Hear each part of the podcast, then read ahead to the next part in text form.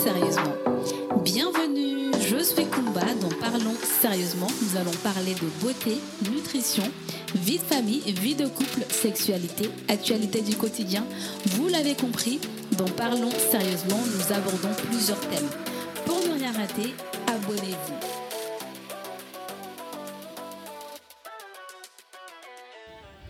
Bonjour à tous et bienvenue dans ce nouveau podcast. Aujourd'hui, nous allons parler de la transpiration. Nous allons parler des déodorants, des marques qui vous promettent un déodorant efficace pendant 48 heures ou 72 heures. Vous allez découvrir si c'est vraiment efficace ou pas.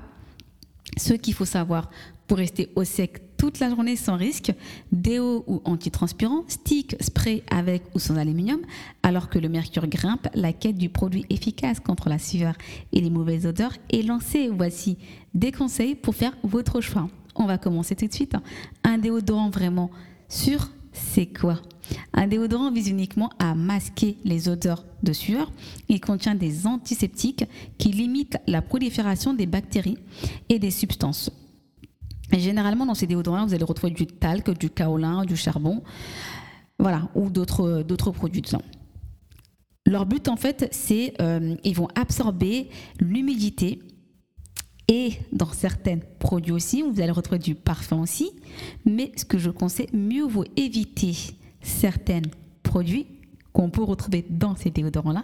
C'est euh, le premier, le, triclosone et les parabènes, les silicones qui sont pas du tout top pour notre santé, qui vont s'accumuler et qui sont perturbateurs endocriniens, ainsi que les formules riches en parfums et en huile essentielle, tout simplement parce qu'en fait c'est allergissant, surtout c'est sous les aisselles. Également les déodorants qui présentent de l'alcool, des agents irritants et aussi un mauvais point. C'est les déodorants à éviter, surtout si vous êtes sensible à certains produits que je viens de citer. Deuxième point, entre billes, stick et spray, se valent-ils? À savoir, les sprays ont une action plus limitée que les billes ou les sticks, notamment parce qu'ils dispersent le produit dans l'air. Quand vous mettez votre spray, en gros, dans vos, en dessous de vos aisselles, vous en l'appliquant, la majorité du produit ne se, ne se dépose pas sur la peau. Il s'évapore en fait en l'air. C'est la raison pour laquelle vous avez vraiment entre ces trois-là à moins vraiment que vous n'aimez pas les billes et les sticks, c'est un choix qui est personnel, privilégiez les billes et les, et les sticks. Le déodorant ou antitranspirant, quelle différence alors que le déodorant ne vise qu'à masquer son odeur, l'antitranspirant régule la production de sueur grâce au sel d'aluminium qu'il contient. La seule substance efficace, il obstrue les glands euh, sudorales, mais beaucoup de gens je préfère le dire, beaucoup de gens ne veulent plus utiliser de produits à base de sel d'aluminium. Ils sont suspectés de favoriser le cancer du sein et la maladie d'Alzheimer. Reste qu'à ce jour, aucune preuve d'un lien de cause à effet n'existe. Pour l'instant, c'est voilà, même si je sais qu'il y a beaucoup de gens qui disent que voilà, ça fait ça, mais il n'y a pas vraiment de, y a pas beaucoup de preuves à ce niveau-là. Il y a encore des choses à améliorer. Après, il y a d'autres personnes à qui, quand ils l'appliquent, ils disent que ça les irrite. Quand ça contient les d'aluminium, ils n'aiment pas parce que ça les irrite. L'agence du médicament conseille tout de même d'éviter de les appliquer après le rasage ou sur une peau laissée, car leur pénétration est alors plus important. En gros, il n'y a pas encore d'études, mais c'est vrai qu'il y a le côté déconseil. Il faut il déconseille. Parce qu'en fait, il faut éviter que ça pénètre. Plus ça pénètre, plus il y a un danger. Plus ça pénètre, plus la concentration, en fait, euh, ça, ça rentre. Ce qu'il faut savoir, c'est qu'en fait, euh, après, après le rasage ou sur une peau lésée, car la pénétration est alors plus importante, il faut limiter, en fait, euh, le but c'est de limiter la concentration d'aluminium à 0,6%. Donc, si votre peau, elle est, euh, elle est, la plupart des marques, ils mettent pas 6%, ils mettent plus que ça. Donc, si votre peau, elle est, vous venez de vous raser ou vous épiler ou vous êtes un peu irrité, il faut éviter parce que ça peut donner l'effet inverse sur vous. C'est la raison pour laquelle, en fait, euh, en fait, si vous voulez, le, le, le problème, c'est que c'est le trop qui fait que ça devient problématique. On s'est bien compris. Un avis qui ne vaut pas réglementation, les fabricants peuvent incorporer la quantité qu'ils souhaitent sans aucune précision sur l'étiquette.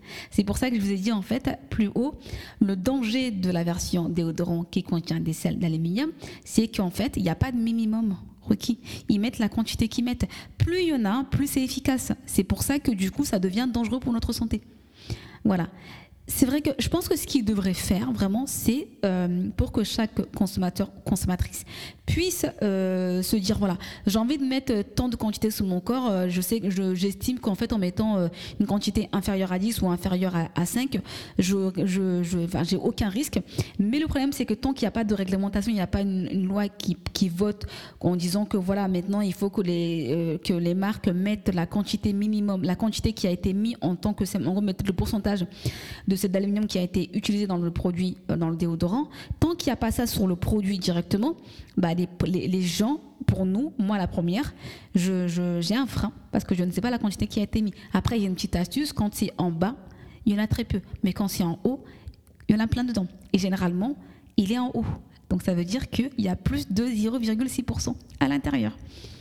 Quand préférer un antitranspirant Parce que souvent, je sais qu'il y a des gens d'une période à une autre, ils préfèrent utiliser un, antitranspirant pour des raisons liées à la transpiration, ou d'autres préfèrent utiliser un déodorant toute l'année. Je vais vous expliquer. Si vous, si vous suivez beaucoup, optez pour un antitranspirant dont l'efficacité dépend de la dose de celle d'aluminium. On revient encore que je vous expliquais un peu sur le, précédent, euh, précédent chapitre.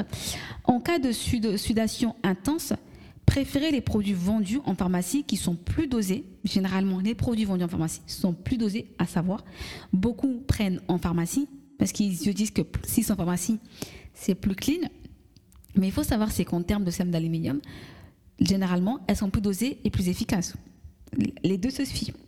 Généralement, elles sont dosées entre 10 à 30% Donc, on est loin des 0,6% Mais après, pour avoir une efficacité, il faut arriver euh, à mettre une grosse quantité. Et dont le bénéfice reste supérieur au risque. C'est ça le problème en fait. On nous promet tellement de choses avec les déodorants. On nous promet tellement de choses avec les déodorants. Maintenant, c'est important que nous, en tant que consommateurs, on arrive à, pour prendre quelque chose, il faut qu'on sache vraiment ce qu'on est en train de mettre sur notre peau. Peuvent-ils être efficaces pendant 48 heures ou 72 heures? Parce qu'il y a plein de marques qui nous promettent que le déodorant est efficace sur 48 heures ou 72 heures. Et généralement, c'est écrit en gros sur le packaging. Alors, message marketing ou c'est vraiment réel? Je vais vous expliquer. Entre le lavage, et le renouvellement de l'épiderme, la pellicule de produit est éliminée en 24 heures environ. Donc, les déodorants sont donc rarement efficaces plus d'une journée. Donc, les marques qui vous promettent l'efficacité en 48 heures ou 72 heures, il n'y a aucun déodorant qui pourra vous garantir l'efficacité pendant 48 heures ou 72 heures. Parce que tout simplement, on va dire, euh, le corps naturellement ne pourra pas garder le déodorant pendant 48 heures ou 72 heures. Déjà, on se lave et le renouvellement cellulaire qui fait qu'aussi on ne pourra pas le garder 48 heures ni 72 heures. Donc, c'est publicité un peu mensongère, si on peut dire ça comme ça.